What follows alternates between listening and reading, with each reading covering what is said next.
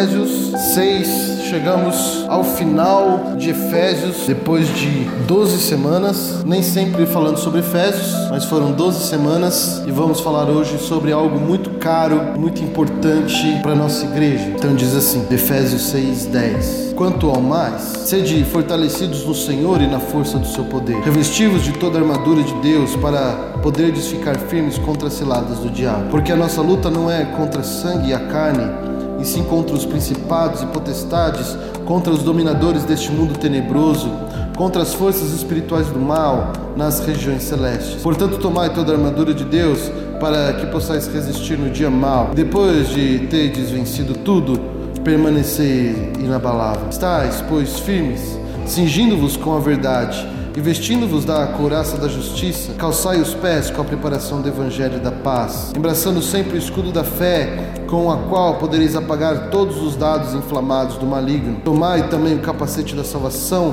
e a espada do Espírito, que é a palavra de Deus, com toda oração e súplica, orando em todo o tempo no Espírito, e para isso vigiando, com toda perseverança e súplica para todos os santos. Amém. Senhor, nós queremos te agradecer tua palavra. Palavra essa, Senhor, que é, é abençoada, que não volta vazia. Palavra essa, Senhor, que cria raiz em nossos corações e cresce, Senhor, e se expande, Pai, e traz, Senhor, e faz nova todas as coisas. Que o Senhor possa agora abrir os nossos ouvidos para que possamos ouvir e entender aquilo que o Senhor quer falar conosco esta noite. Que o Senhor seja sobre nós. Em nome de Jesus. Amém. Então, nós falamos aqui muitas coisas sobre Efésios. Então, desde Efésios 1, que nós abordamos a questão do plano de Deus, do propósito de Deus, falamos sobre Efésios 2, no capítulo 2, e falamos sobre o que é salvação, o que é pecado, o que é graça. Falamos de Efésios 3, é, sobre a oração de Paulo, falamos a partir então do verso 4 e 5, que é sobre a família, sobre casamento, sobre o viver em santidade, sobre o viver em santificação. Paulo aborda todos esses temas e ele chega aqui no verso 6, a partir do 10, e ele então fala assim: quanto ao mais. Então, quanto ao mais, ou seja, de tudo isso que nós falamos, eu tenho uma coisa mais para falar para vocês. De tudo isso que vocês aprenderam, eu tenho uma coisa a mais para falar para vocês. E aí ele diz: sede fortalecidos no Senhor e na força do seu poder. E essa é a primeira coisa aqui. Por quê? Porque de tudo isso que nós falamos, se você acompanhou um pouco daquilo que nós falamos. Não é fácil seguir aqui o parâmetro de vida cristã que Paulo coloca em Efésios. Se você ler com atenção, se você pegar o texto com atenção, de novo, lembrando daquilo que nós falamos, estudando, pensando, orando sobre isso, você vai ver que não é fácil você caminhar com o padrão de vida, ou o nível de santidade, o nível de santificação que Paulo sugere e diz que é para que eu e você tenha. Agora, muita gente tenta fazer isso pelas suas próprias mãos. E esse é o problema, porque todas as vezes que nós tentamos fazer isso pelas nossas mãos, ou seja, todas as vezes que nós tentamos fazer com que o padrão de Deus encaixe em nossa vida pela nossa própria força, nós vamos pecar e vamos nos tornar cada dia mais hipócritas, cada dia mais levianos com a palavra do Senhor. Esse é o problema que nós estávamos hoje discutindo entre lei e graça. Qual que é o problema da lei? Quanto mais da lei eu cumpro, mais eu acho que eu vou ser santo. E quanto mais santo eu acho que eu, que eu sou, mais salvo eu acho que eu sou. Então a salvação, ele depende do meu cumprimento da lei.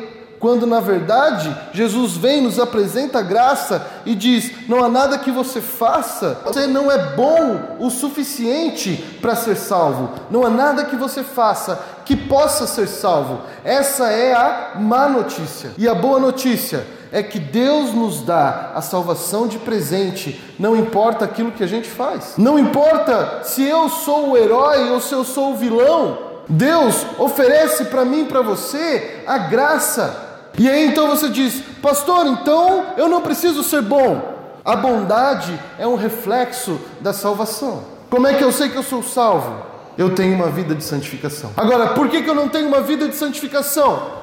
Você não tem uma vida de santificação porque você quer santificar pela sua força. Você quer santificar porque você entende que você está pecando, mas você quer santificar a sua vida pela força do seu braço. E o que Paulo está dizendo é: nós precisamos ser fortalecidos na força do poder de Deus. Você não precisa e não pode fazer com as suas forças. Você precisa fazer com a força de Deus. Então não dá para eu simplesmente parar de fumar com as minhas forças, por exemplo. Quantos conhecem pessoas aqui que já tentaram largar o cigarro 10, 15, 20, 30 vezes? Um mês, dois meses, três meses? Há um tempo atrás eu estava considerando uma pessoa, há bastante tempo atrás, eu estava considerando uma pessoa que é fumante. E ela entende que é errado, ela entende que faz mal, mas ela fala assim: eu não consigo parar. Eu falo assim: você que você está tentando com as suas forças, para de, de, tentar com as suas forças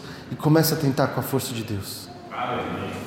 Começa a tentar ser santo, não porque você quer ser santo, mas seja santo porque você quer ter uma vida próxima a Deus. A santidade ela vem como consequência. O deixar de largar os vícios, o deixar de largar o pecado, vem como consequência. E esse é o problema da igreja brasileira, porque ela julga aquele que peca, ou seja, aquele que tem pecados que são visíveis, mas ela não quer caminhar com ele para que ele aprenda a ser santo, para que ela aprenda a ser santo. Então é muito fácil nós chegarmos para alguém hoje para pensar aí no, no, nos temas aí, né?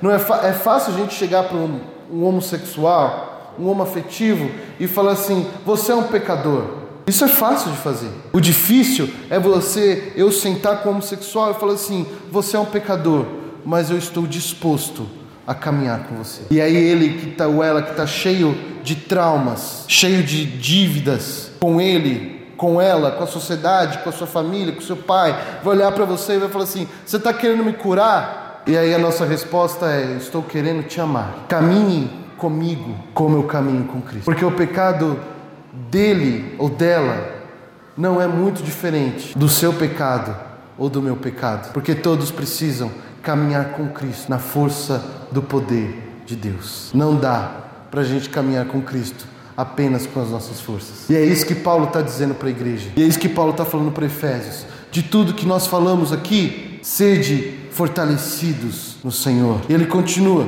Ele diz lá no verso 11: Como é que então nós somos fortalecidos? Como é que eu consigo me fortalecer no Senhor? Como é que eu trago isso para a minha vida? E aí então ele começa a dizer, lá no verso 11: Revestivos de toda a armadura de Deus, para poderes ficar firmes contra as ciladas do diabo. Porque a nossa luta não é contra sangue e carne, e sim contra principados e potestades, contra os dominadores deste mundo tenebroso, contra as forças espirituais do mal nas regiões celestes. Então, olha só, Paulo está dizendo o seguinte: você e eu precisamos ser fortalecidos no Senhor. Essa vida nunca vai, nós nunca vamos conseguir viver essa vida se nós vivermos com a nossa própria força. Nós nunca vamos conseguir viver essa vida se eu e você não nos revestirmos do poder de Deus. E aí ele começa a fazer uma analogia. Como é que a gente se reveste do poder de Deus?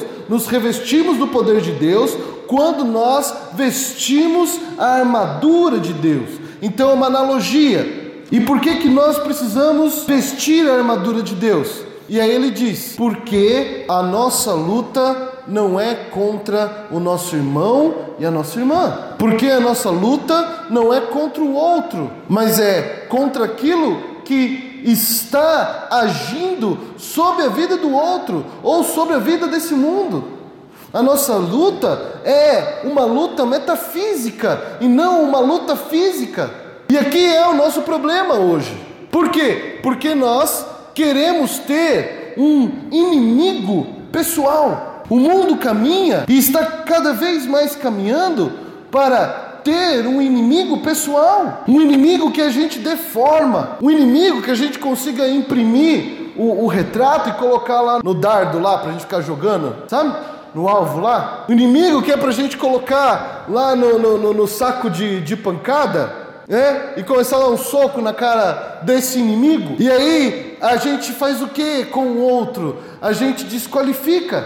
Nós fazemos o que com o outro? Não é incomum hoje ver pessoas chamando um ou outro de lixo. O que essa pessoa está dizendo do outro? Que o outro não serve para nada. Agora, por mais cruel que você acha que o outro seja, por mais errado que você acha que a pessoa seja, você não pode dizer que o outro é lixo, porque você está falando simplesmente que o outro que foi criado à imagem e semelhança de Deus é lixo. Ou seja, o que você está falando de Deus? O que você está dizendo? Pastor Jefferson ontem falou um negócio aqui que eu acho legal, né? Achei legal. Ele falou, entrou, ele entrou nessa, nessa nessa briga aí de, direita e esquerda, e ele falou que a impressão dele é que só tem direita para falar mal da, da esquerda e só tem esquerda para falar mal da direita. Mas é basicamente isso que Paulo está dizendo aqui. Porque Paulo está dizendo: olha só, enquanto nós estamos brigando uns com os outros, nós não vemos que existem forças maiores que estão nos controlando. Enquanto nós estamos brigando com o outro, não conseguimos ver que o problema do outro não é o outro, mas que o problema do outro é que existe algo maior, algo metafísico agindo na sociedade. E essa é a questão. Como é que nós vamos nos posicionar? Estendendo o dedo para o nosso próximo e o ofendendo de todos os nomes possíveis? Ou vamos nos posicionar entendendo que existe uma consciência dele e dela que precisa ser liberta para a glória do Senhor? Entenda, não estou dizendo que nós não temos que falar que as coisas estão erradas. Não estou dizendo que nós não temos que lutar para que a sociedade seja mais justa e igualitária. Não estou dizendo que nós não devemos é, estender o dedo e condenar alguém que é corrupto, que é assassino, que é ladrão. Eu estou dizendo que existem coisas maiores acontecendo e que nós somos chamados para olhar não para uma pessoa, mas para todo o espírito da época. É aquilo que a gente chama de zeitgeist, o espírito da época. E é isso que Paulo está dizendo aqui. O espírito da época é pecaminoso. O espírito da época é condicional. O espírito da época controla a mente das pessoas. É por isso que hoje nós vivemos num mundo que é onde ter certeza chega a ser uma ofensa. Porque quando eu digo eu tenho certeza de algo, eu tenho certeza que a Bíblia é a palavra de Deus. Quando eu digo que eu tenho certeza que é, homens nasceram para ser homens e mulheres nasceram para ser mulheres, isso ofende. E sabe por que ofende? Porque nós vivemos no espírito da época, no zeitgeist. Vivemos em tempos que de pós-verdade. E aí é comum eu e você ouvirmos, ou até às vezes nos pegarmos a falar: Olha, eu acredito na minha verdade. Essa é a minha verdade. Esses dias eu estava conversando com uma pessoa e a pessoa falou assim: Pastor, existem três verdades. Existe a minha verdade, existe a verdade da minha esposa e existe a verdade. Aí eu falo assim: Não. Existe a sua versão, existe a versão da sua esposa e existe a verdade. Entende? Por quê? Porque a gente começou a relativizar a verdade. E quanto mais a gente relativiza a verdade, menos verdade existe. E se nada é verdadeiro, então eu sigo aquilo que eu quero. E quando eu sigo aquilo que eu quero, eu não preciso acreditar naquilo que a Bíblia diz. Então eu vivo a minha religião, eu vivo a minha ideia de cristianismo, eu vivo a minha ideia de quem é Jesus, eu vivo a minha ideia de quem é Deus e passo a não acreditar naquilo que a Bíblia diz. E aí a gente fragmenta a Bíblia com os versículos que a gente quer. Então, o mesmo Jesus que bate nas nossas costas e diz assim: Eu te amo, filho, eu te amo, filha, é o mesmo Jesus que é Senhor das nossas vidas. E como Senhor das nossas vidas, Ele nos impõe para servi-lo. Jesus diz: Se quiser, venha após mim. Mas depois que você foi a Jesus, depois que você decidiu por servi-lo, não existe livre-arbítrio, não existe a sua verdade. Existe a verdade de Cristo, existe aquilo que a Bíblia diz, e é por isso que eu tenho falado que de amor nós estamos cheios, o que nos falta é temor. Todo mundo já sabe que Deus é Pai, todo mundo já sabe que Cristo nos ama, Mas agora a gente precisa amadurecer na fé e entender que Jesus agora não é mais aquele que apenas morreu por mim. Jesus agora é o meu Senhor. Eu, como sendo servo desse Senhor, preciso obedecê-lo. Em quê? Em tudo. Então eu preciso mudar o meu jeito de falar, o meu jeito de me relacionar com as pessoas, o meu jeito de me vestir, o meu jeito de tratar o meu trabalho. Eu preciso mudar o jeito com que eu vivo para me enquadrar no estilo e no modelo de Cristo. E nós queremos fazer o contrário. A gente quer que Cristo se enquadre nas nossas vidas. Então, olhe para o mundo, mas olhe para o mundo com os olhos bíblicos. Eu falei exatamente isso para um jovem essa, essa semana. E o jovem disse assim: Pastor, mas a Bíblia é velha. O jovem ele não é convertido. Ele disse: Pastor, a Bíblia, esses textos aí tem é, mais de 5 mil anos. E eu falei assim: É verdade. Mas olha só, você daqui vai ter certeza que você vai viver quantos anos? Ah, uns 80. Quantos anos você acha que a Bíblia vai viver? Então, a Bíblia está há 5 mil anos falando a mesma coisa. Ela vai passar mais 5 mil anos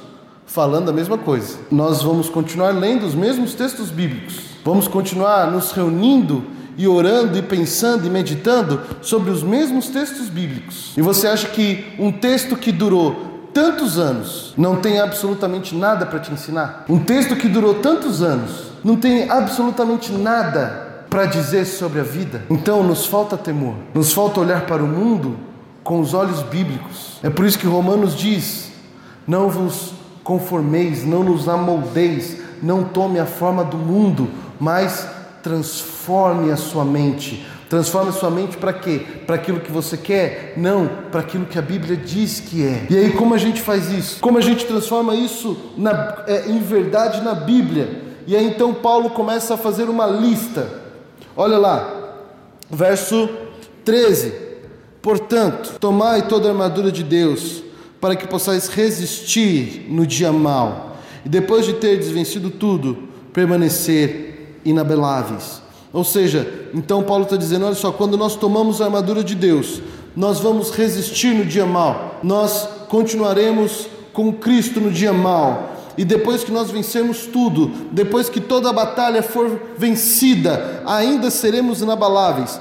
Como a gente vai fazer isso? Verso 14: Estais, pois, firmes, cingindo-vos com a verdade e vestindo-vos da couraça da justiça. Ou seja, olha só, então a primeira coisa é: nós precisamos colocar o cinto da verdade. Então, aquilo que me sustenta, aquilo que te sustenta, aquilo que que precisa ser firme e forte, aquilo que está no nosso meio é a verdade. Qual é a verdade? A Bíblia. Jesus diz: Conhecereis a verdade e a verdade vos libertará. Mas a gente precisa entender é, aquilo que Jesus estava falando, porque Jesus estava dizendo que o conhecimento não tem a ver com o conhecimento que a gente entende hoje. Por quê? Porque a gente entende hoje que o conhecimento é um conhecimento da mente. Eu sei como funciona.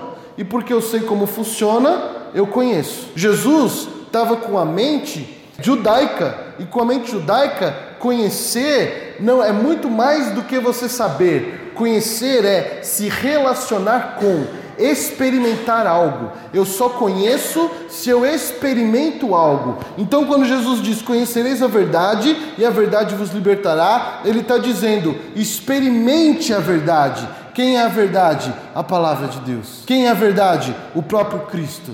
Então, conheça a verdade, se relacione com a verdade, caminhe com a verdade viva e pratique a verdade na sua vida, porque a verdade, ela sempre vai gerar frutos. Não existe verdade que não gere frutos.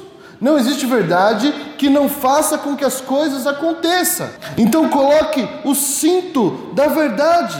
Seja verdadeiro e tenha a verdade na sua vida. Mude a sua vida pela verdade e pelos princípios bíblicos. E ele continua e fala assim: se vista da couraça da justiça. E a justiça aqui não é a ideia da nossa justiça, mas a ideia da justificação. Então a nossa couraça é a couraça da justificação. Nós precisamos nos proceder se nós somos salvos. E nós precisamos viver entendendo que somos salvos, entendendo que a nossa vida não é aqui, porque nós estamos sempre com o espírito da época. O espírito da época sempre vai olhar para nós e falar: viva o seu melhor dia. Faça a sua vontade. E aí a gente precisa olhar para nós e dizer qual vai ser o nosso melhor dia. O nosso melhor dia vai ser um passeio de iate. Existe um, um, filme chamado Meu Nome Não é Johnny. E aí eu achei muito curioso uma conversa entre o Johnny e o outro cara lá. E um cara falou assim: Ah, meu sonho é ganhar um milhão. E o Johnny falou assim: Meu sonho é gastar um milhão. E às vezes o nosso sonho é esse aí: gastar um milhão. E a gente acha que o nosso dia e o nosso melhor dia vai ser quando a gente tem uma casa própria. O nosso melhor dia vai ser quando a gente trocar o carro. Nosso melhor dia vai ser quando a gente começar a ganhar 10, 15, 20, 100 mil reais. Não, gente. Nosso melhor dia vai ser quando nós entrarmos no portão celestial. É para lá que eu e você estamos indo. Então, quando as coisas terrenas acontecerem e quando os problemas vierem, o que precisa é aquecer o nosso coração e a nossa esperança é que a nossa vida aqui será transitória, que a nossa vida aqui não aponta para as coisas daqui, mas que a nossa vida aqui aponta para as coisas celestiais, aponta para o céu, aponta para a vida eterna. Tinha, tem um pastor chamado Luciano Subirá, e esse pastor tava, terminou uma reunião de, de oração, chegou um empresário da igreja e falou assim: Ah, pastor, você falou algumas coisas aí e tal.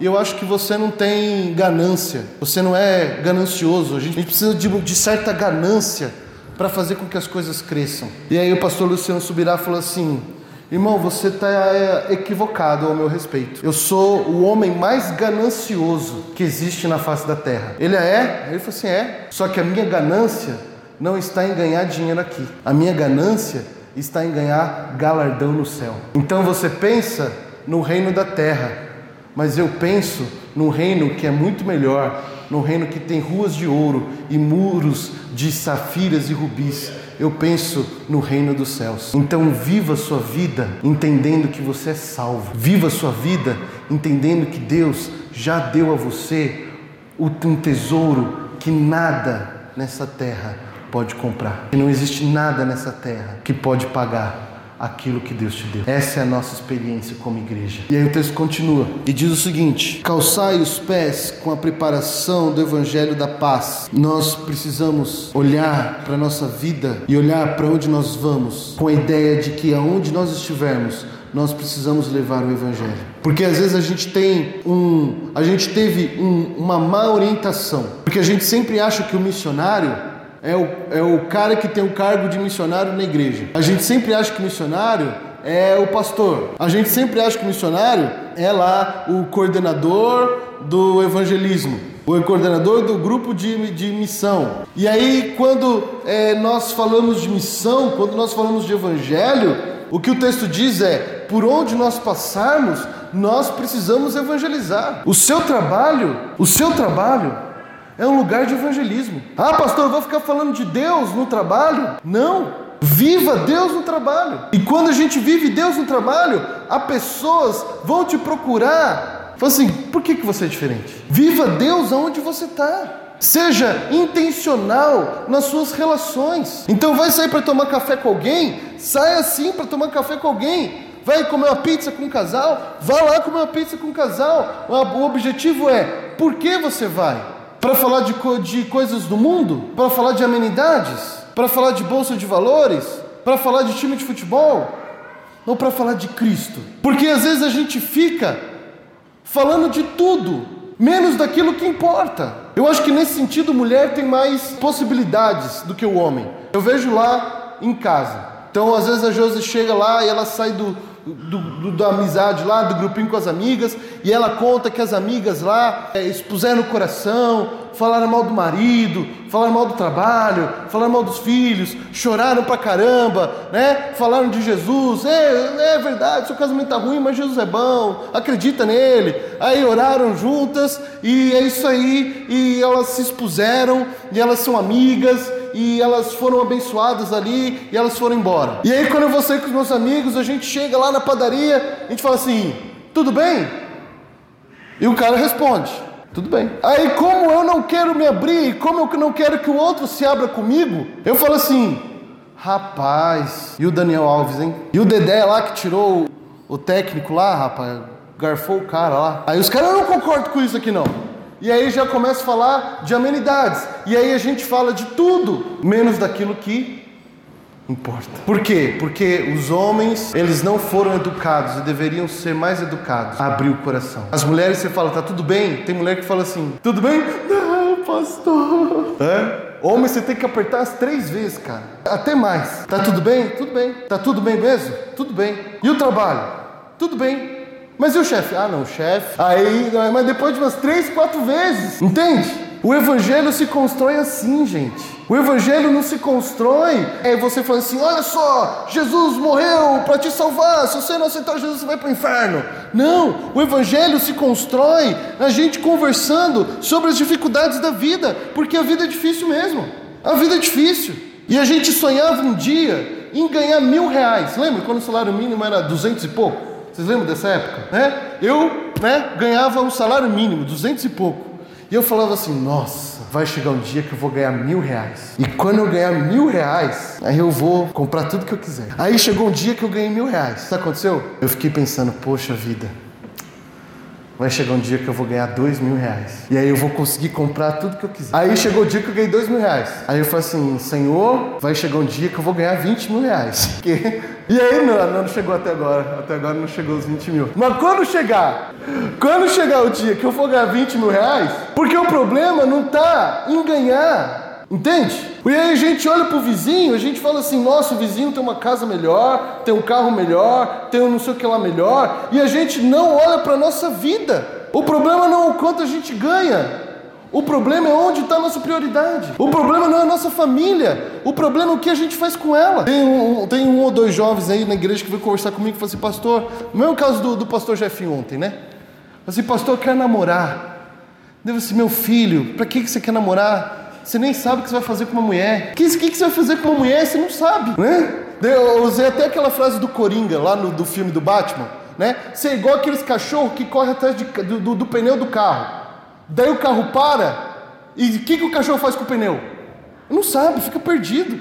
Vai embora. Era isso? Nossa, calma aí. É, e aí a gente pede uns negócios para Deus e Deus olha para a gente e fala assim: o que, que você vai fazer com aquilo que está pedindo? Você nem sabe o que vai fazer. Entende? Então a gente precisa olhar mais uns para o outro e falar mais um do outro das dificuldades. E entender que o Evangelho ele se constrói assim, gente. É na caminhada, é junto, é conversando, é abrindo o coração. Chega de achar que a gente vai fazer missão. Como é que a gente vai fazer missão? Distribuindo o, o panfletinho na rua. Isso não é missão, isso é publicidade. Vamos fazer? Vamos. Mas não chama de evangelismo, não chama de missão. Porque o evangelho tem a ver com dividir a vida. Então divida a vida, divida a vida com as pessoas e seja luz na vida delas. Pare de falar, pare de ter conversa de elevador e comece a conversar de maneira mais profunda com as pessoas. E aí o texto continua lá no verso 16: embraçando sempre o escudo da fé, com a qual podereis apagar todos os dados inflamados do maligno. Nós precisamos estar com a fé em dia, porque a fé é aquela que não nos faz cair em armadilhas. A fé é aquela que nos ajuda a continuar caminhando. A fé é aquela que, segundo Paulo, nos protege dos dados inflamados do diabo e como o diabo inflama coisas para nos atacar. E isso acontece, ó, rápido. Rápido. Né? Eu, eu, já, eu já contei para vocês que eu tenho um sério problema com o trânsito. E graças a Deus eu estou melhorando nisso. Né?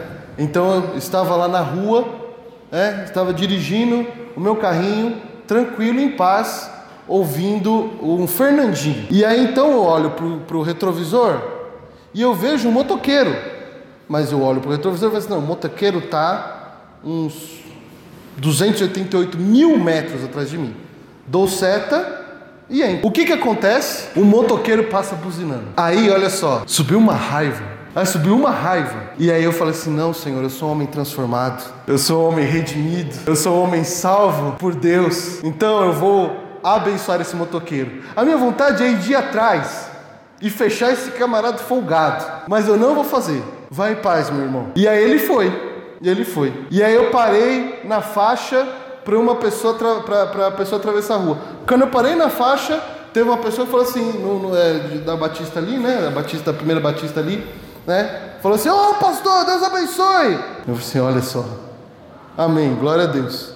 Hoje eu tomei até um susto. Estava aqui na igreja, a Ângela falou assim: Pastor, eu te vi sexta-feira. Tomei um susto. Eu falei assim: opa, onde você me viu sexta-feira, irmão? Ah, não, foi à noite, em tal lugar. Eu falei assim: graças a Deus. Ufa, é. Então, assim, dados inflamados do diabo. Imagina se o irmão da Batista vê o pastor, seja lá qual pastor, mas o pastor perseguindo. Chega a ser engraçado, mas é trágico, né? Imagina, imagina essa cena, né? Você está andando na rua, de repente passa um motoqueiro, zoom, e passa o pastor igual um maluco atrás do motoqueiro. O que você vai pensar do pastor? É? é esse aí não pagou o dízimo da igreja também. Entende? Então assim, glória a Deus, cara. Porque o diabo sempre nos tenta. E olha só, é, é rápido para a gente ficar chateado, é rápido para a gente ficar nervoso. Eu uso aqui a, a, a questão do trânsito, que é para a gente entender. Mas uma frase atravessada que o seu filho e a sua filha te fala, já é motivo. Um olhar da sua esposa, um olhar do seu marido, já é motivo de brigar. E às vezes é uma coisa assim, é, é, que não é nada, e briga a semana toda. Semana inteira brigando. E aí a gente tem que pensar: poxa vida, eu quero magoar minha esposa? Espero que a resposta seja não. A minha esposa quer me magoar? Espero que a resposta seja não. Certo?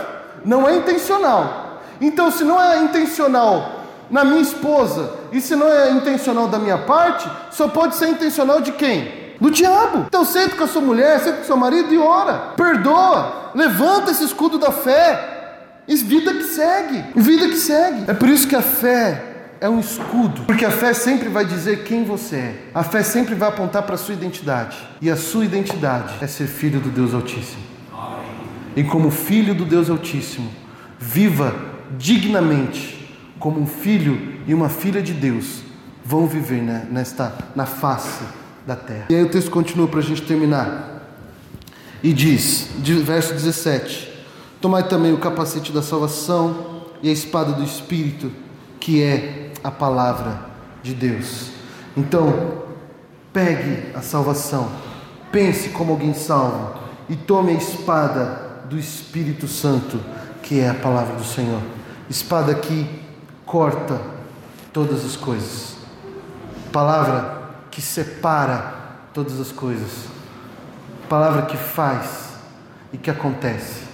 Nossa vida não é definida pela cultura, nossa vida não é definida pelos nossos desejos, nossa vida não é definida pelos nossos projetos, nossa vida é definida pela palavra do Senhor. Então, tenha a mente de Cristo. Se nós olharmos lá em Deuteronômios, é Deuteronômios 8, é, o capítulo 8, todo o texto, e tem uma parte do texto que eu achei muito bacana que ele fala assim: Deus te dá a capacidade de produzir riqueza. E aí eu fiquei pensando nisso, é, em como Deus nos dá a capacidade de produzir riqueza. Então, se eu não estou produzindo riqueza, é porque eu ainda não estou e ainda não tenho a mente de Cristo. Ah, pastor, que tipo de riqueza está falando? Todas elas. Deus nos dá a capacidade de produzir cultura. Deus nos dá a capacidade de produzir educação. Deus nos dá a capacidade de trabalhar e, e ser relevante na vida das pessoas. Deus nos dá a capacidade de ajudar as pessoas com, com o nosso dinheiro, em ofertar. Deus nos dá a capacidade de fazer tantas coisas, de produzir tantas coisas. E por que, que a gente tem produzido pouca coisa? Porque nós temos poucas pessoas que têm a mente de Cristo. Então, quanto mais mente de Cristo nós tivermos, mais riqueza, de maneira muito geral, nós vamos ter. Então, Deus nos dá essa capacidade. Use a mente de Cristo que já há em você. Por que, que Deus falava antigamente e parece que hoje não fala? E falou através da boca do nosso irmão Jorginho esta noite, não é? Porque a gente tem feito perguntas que não são sinceras com Deus. O que, que são perguntas sinceras para Deus? São perguntas assim: Senhor, eu vou te perguntar um negócio, e quando o Senhor responder, eu vou mudar de vida, dependendo da sua resposta. Entende? Aí a gente quer que Deus fale assim, e aí a gente pergunta para Deus, sei lá, fazer uma pergunta boba: Senhor, eu tenho que trocar de roupa? Aí o Senhor fala assim: Tem. Daí eu falo assim: Não, mas eu vou assim mesmo. Agora, Deus não sabe a intenção do nosso coração? Por que, que Ele vai responder uma pergunta pela qual você já se decidiu que você vai fazer mesmo assim? Entende? Então, assim, eu já estou decidido que eu vou fazer, eu já estou decidida que eu vou fazer. Eu quero que Deus apenas me confirme uma coisa que eu já decidi que vou fazer. Deus não vai responder isso. Então nós temos que ter perguntas sinceras. E qual é a pergunta sincera? Deus, diante disso, o que eu faço? E essa é a dificuldade. Sabe por quê? Porque Deus responde. Deus talvez fale assim: larga. E o quão difícil vai ser a gente largar? Ou às vezes Deus vai falar, pega, e o quão difícil vai ser a gente pegar. Então, a gente tem feito perguntas, mas a verdade é que a gente não quer saber as respostas. Quer saber as respostas? Leia a Bíblia. Tem aquela musiquinha, né? E faça oração. Deus responde. Se existe uma coisa que eu não tenho dúvida, é que Deus responde. Quando a gente pergunta sinceramente, quando a gente faz perguntas sinceras, para o nosso Deus. Então use a espada do Espírito, use a palavra do Senhor. Leia a Bíblia, não como quem você lê um, um livro. Leia a Bíblia estudando, marcando, rabiscando. Eu tenho uma Bíblia lá que é só para rabisco. Então, rabisco, eu circulo, eu faço flecha, eu faço um monte de coisa. Ah, pastor, mas e daí? E aí que é isso aí, eu, eu uso para estudar. E depois, quando você leu, quando você rabiscou toda a Bíblia, eu fecho ela, guardo e pego outra, compro outra. Hoje em dia você consegue achar uma Bíblia por cinco reais. Leia, coma, deguste a palavra, entenda que ela fala com você hoje. Aconteceu uma coisa maravilhosa comigo há uns dois, três meses atrás. Eu tinha que falar alguma uma coisa para uma pessoa. Eu estava no momento de oração e Deus falou assim: Fulano de Tal está passando por isso, vai lá e fala isso com ele e mostra esse texto para ele. E eu estava falando assim: Deus, eu não vou fazer isso não, porque eu não quero. Eu vai lá, rapaz, não vou. Vai lá, rapaz. Não vou. Aí eu falei assim, tá bom, eu vou. E aí eu fiquei de casa até lá a casa lá dele, falei assim, ah, mas não, não é Deus, não é Deus, tem coisa na minha cabeça, não é Deus, não é Deus.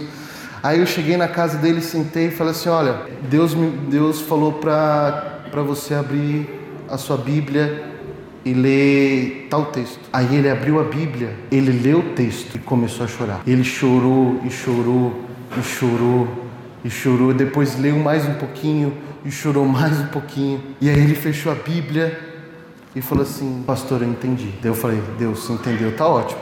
Deus abençoe sua vida. Vamos orar. Eu nem precisei falar nada. Sabe por que eu não precisei falar nada? Porque o Espírito Santo fala. Deus não precisa de interlocutores. Se Deus tem um recado para você, Deus tem um recado para você. Ele não precisa mandar um, profeta que revela até o CPF na sua vida. Eu só não entendi, depois eu perguntei para Deus, eu só não entendi por que, que eu tive que ir até lá. Né? Eu podia ter mandado WhatsApp, ia ficar, ia ficar, né? Ia ser mais fácil, né? Não sei. Eu acho que Deus queria me dar essa experiência também. Mas a Bíblia fala, gente. A Bíblia fala. Deus fala através da Bíblia. Creiam, creiam nisso aqui, ó. Isso aqui é vivo. A Bíblia que você tem na mão, que você carrega na mão, ela é viva. Ela é a palavra de Deus viva. E o Espírito Santo vai revelar para você aquilo que você precisa saber. Então se revista de toda a armadura de Deus e viva forte, estável e tranquilo, de acordo com a palavra do nosso Deus. Que Deus abençoe a sua vida.